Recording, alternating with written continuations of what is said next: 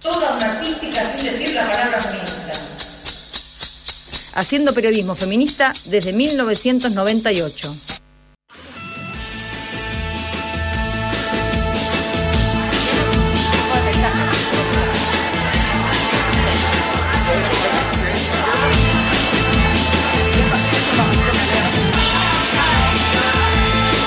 Micrófono apagado.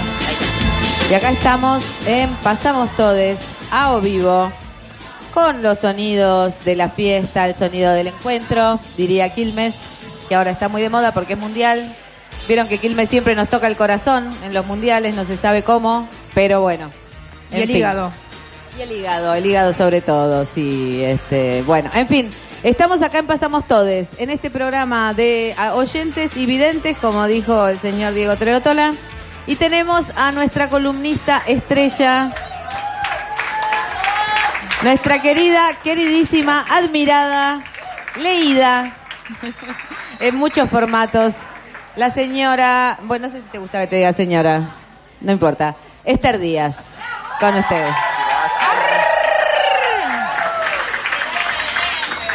Y bueno, este ha sido un mes de muchas emociones, ¿no? Hoy para ayer parecía que nos moríamos, hoy no sabemos, estamos como levitando, ¿no? Viviendo una vida inercial hasta saber qué vamos a hacer, pero estuvimos jugando también, ¿no?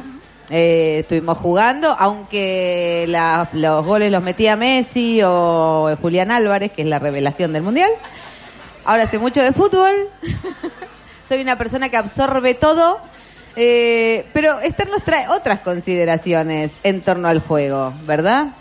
Ah, bueno, fue justamente por el Mundial que se me ocurrió pedir- eh, pedirle a Marta si podía escribir, que bueno, aparecerá este viernes, eh, y después Marta me dijo que además le interesaba que lo hablara acá con ustedes, eh, sobre el juego, porque mm, les voy a decir que, que fue la inquietud que, que me movilizó a empezar otra vez a buscar en, en- en mis viejos libros de filosofía y, y en, en- cosas nuevas que van apareciendo por, por internet, este, mm, qué es lo que pasa con el juego y las personas y lo que se forma eh, a partir de eso.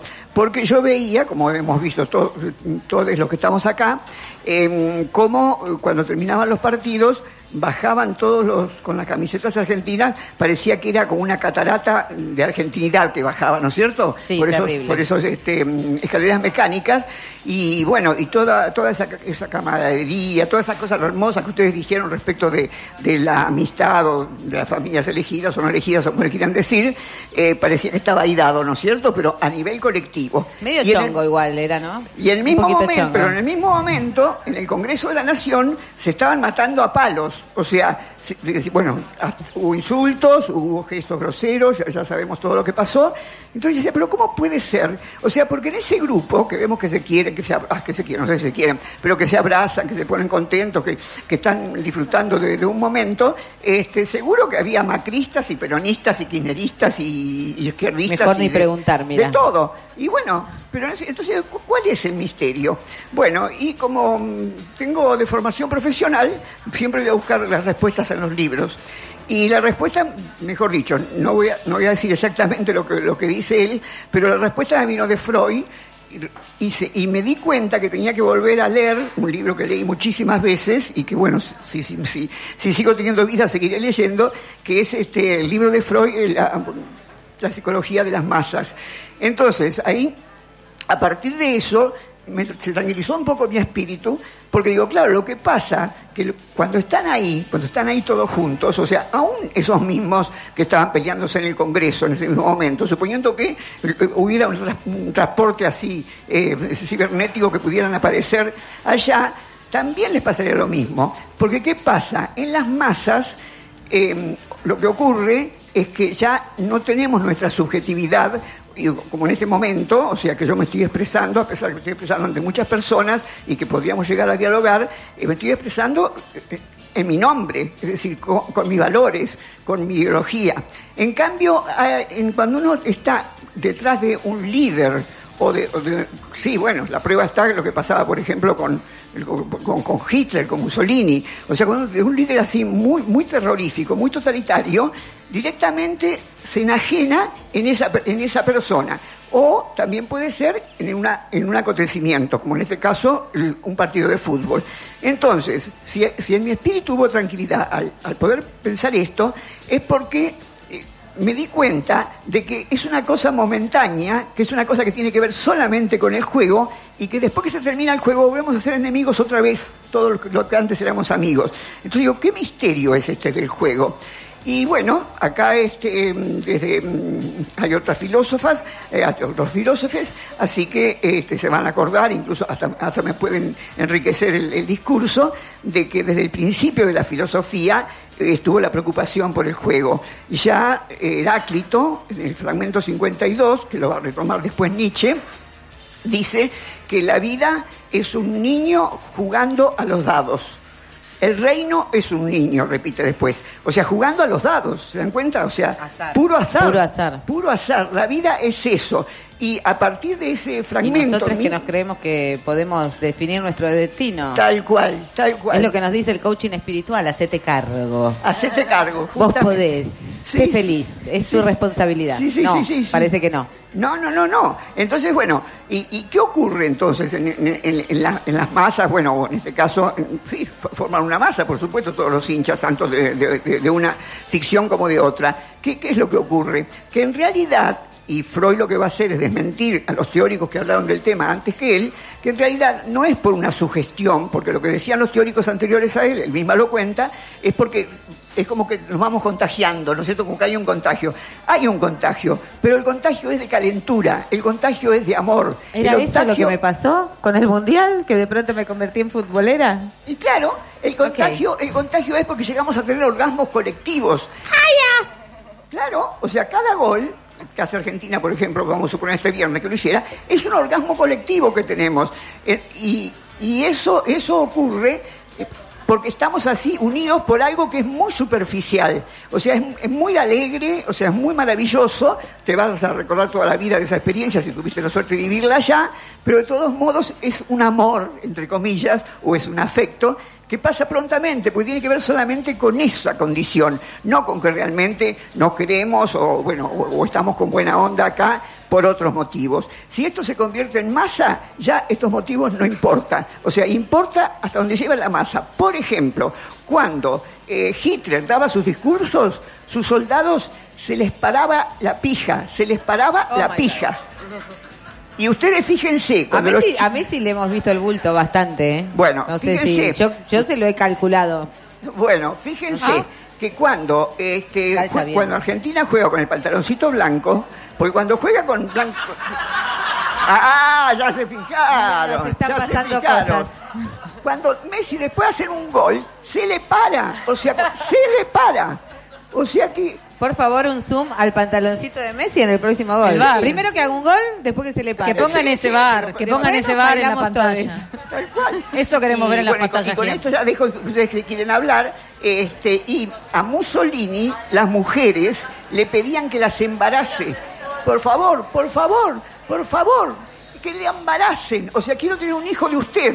Así, mira hasta qué punto en esas masas que vemos bajar así, lo que vemos bajar es calentura. Y la calentura, como todos sabemos, se pasa. O porque tenemos la suerte de poder eh, pasarla con, o solos, o con ot- o solas, o con otros, o porque tomas un calmante para que se te pase cuando lo aguantas más. No. No, pero pará, pará, no te vayas todavía, porque digo, eso es el juego de las masas, pero también hay espacios lúdicos, espacios de juegos Bueno, que también no- nos traen endorfinas, nos traen, qué sé yo, ponele, no sé, jugar al fútbol en el potrero, que no implica una pasión de masas, pero que implica esa esa no, es- ese escape de la cosa de todos los días. El, el placer, el placer del juego, justamente, a- yo le- lo que le conté es por qué empecé a estudiar eso. Entonces ahora bajo a, lo- a los juegos que realmente uno conoce y entonces, este, bueno, se- te encontrás miles de clasificaciones que hacen los, los expertos en eso. Realmente como filosofía del juego comenzó en el siglo pasado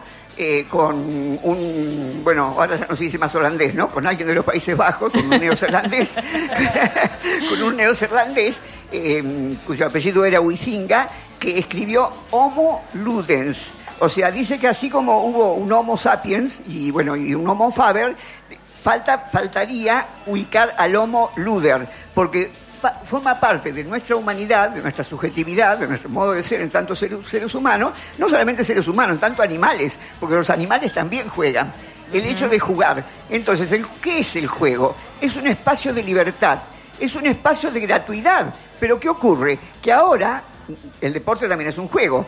Ahora los deportes, en cierto nivel, se cobran, o sea, ya no se hace solamente por la gratuidad. Claro. Entonces hay que desarrollar, hay que seguir desarrollando una filosofía, bueno, yo digo filosofía, parece muy rimbombante, un pensamiento sobre el juego, porque eh, eh, la- las definiciones que daban hasta hace, qué sé yo, 20 años atrás, no más, 50 años atrás valían, pero desde que se profesionalizaron los deportes ya no, porque el juego debe ser libertad, debe ser gratuidad y debe ser fundamentalmente atravesar el espejo como Alicia. Cuando estás en el juego ya no es la realidad. O sea, si jugamos a, a- que vos tengas un rol, eh, qué sé yo, que... que- Ah, dígalo con mímica, ponele. Jugamos Por- a que el piso es ejemplo. lava, ahí abajo es lava. por ejemplo. Y no lo puedes tocar. Bueno. No lo puedes Me tocar. quedo acá para toda la vida, no, me tienen atrapada acá. ¿Ves? O Es sea, así. el or- eh, claro, es el orden de la magia. El juego es el orden de la magia. ¿Y el juego sexual entra en esta Bueno, entonces dinámica? justamente la, la, la, la clasificación que hace Huizingo, por ej- Huizinga, por ejemplo, viene, bueno, hay juegos de competencia, hay juegos de azar, hay juegos de ingenio,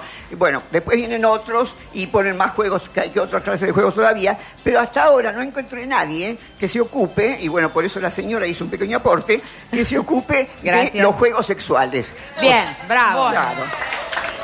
Bien ahí. Te escuchamos, Esther. Entonces, así Estando- como, así como este, los niños tienen sus juguetes para jugar, eh, los adultos también tenemos juguetes para jugar al juego sexual, que son los dildos. Entonces, eh, incluso... La que, la que puede, puede, ¿no? In- incluso, incluso yo pensé, bueno, fantástico. Por ejemplo, el hay juegos de naipes colectivos, ¿no es cierto? Que se hacen entre 4, entre 5, entre s- eh, 12, según el tipo de juego que sean. Pero también hay juegos de naipes solitarios. Entonces se me ocurrió que también podemos inventar, o inventar, o de hecho lo hacemos, el solitario de los dildos. Perfecto, muy bien. Bravo. Bueno. Nos gusta. También anoto. Siempre, Me sí, anoto. sí, sí, ya anotada. La otra vez eh, me dejé un juguete sexual en la cama sin darme cuenta. Vino mi hijo, 14, antisexo. No sé cómo me pasó semejante cosa. Sí. Se vino, ay mami, no me meto en la cama. ¿Qué es esto? ¿Esto es un juguete sexual? Sí, ¿qué querés que te O sea, entre otras cosas, entre otras cosas. En fin, No nos muchas gracias. Esther por traernos esta posibilidad de jugar al solitario. Bueno, por lo menos poner un juego a los juegos que ya hacemos y además enmarcarlo en una teoría filosófica que es todo lo que necesitamos. Gracias Esther, Muchas gracias. nuestra filósofa punk. Muchísimas gracias. Yo estoy, yo estoy preocupada porque se Sí. acaba el tiempo del programa y tengo muchas... Eh, Sí. Dale, Antes- un tiramos- juego, un juego que estamos jugando acá. Tiramos un par, mira, tiramos mira un par. lo que tengo. Tengo como 700 papelitos. Por no eso sé. te digo. Y Yo, entonces, también, yo también tengo acá, a ver, uno. Lo peor, que novia se fue a vivir a Esquel. Lo mejor, que volvió para quedarse. Muy bien. Ese me gustó. No le pregunté a Esther qué fue lo mejor del año. A ver, Esther. Em, lo, lo, me- primero digo lo peor, porque Bueno. estoy muy angustiada, muy angustiada. El viernes eh, me hackearon el WhatsApp. Los desastres que están haciendo esa gente, va, obviamente, era obvio que eran tumberos, porque por una cantidad de cosas que después uno pudo... Para mí que eran jueces, para mí que era ah, puede- también. Eran los de los chats, Esther, Bueno. dejate de joder. Este, bueno, la cuestión es, hasta, hasta copiaron mi tarjeta de crédito y todavía no pude rescatarlo recién cuando logré, porque hasta me, hasta para que no pudiera hacer la renuncia enseguida, que hay que hacerla, porque era en mi casa, eh, o sea, fue hablando que me, que me lo, que me lo hackearon, no es que me robaron el teléfono. Este, pero lo que hay que hacer es, lo comento para por si puedo ayudar a alguien, Un servicio a la comunidad. inmediatamente comunicar inmediatamente comunicarse con eh, con WhatsApp pero solamente te puedes comunicar escribiendo entonces ellos te con- cuando logras comunicarte te contestan siempre que a los siete días te lo van a devolver. Por ahí te lo devuelven antes pero bueno es así.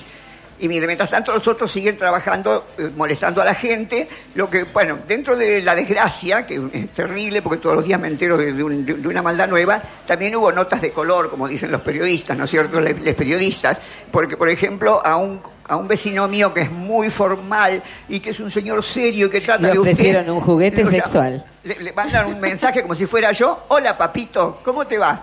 Buah, Eso fue lo mejor no, del eso año. fue lo No, peor. eso fue lo No, peor. pero el papito, hola, papito. No, lo mejor Capaz es que te tocaba el timbre, Ter, dale. No, lo mejor. Ah, sí, no. El, el tipo que me decía que era. Porque me, me enganchó diciéndome que me iba a dar el turno para la vacuna. ¡Ah!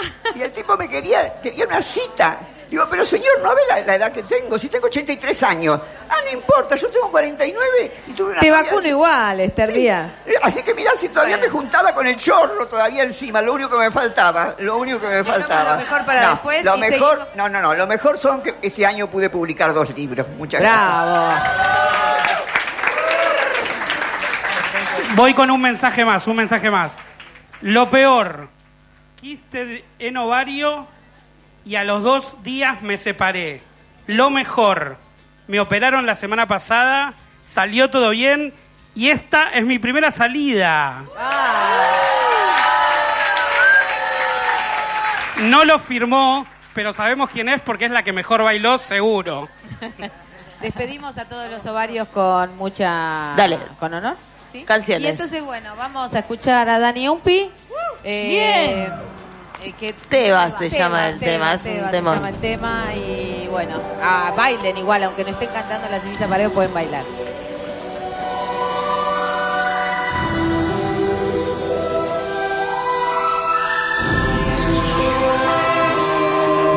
Te vas a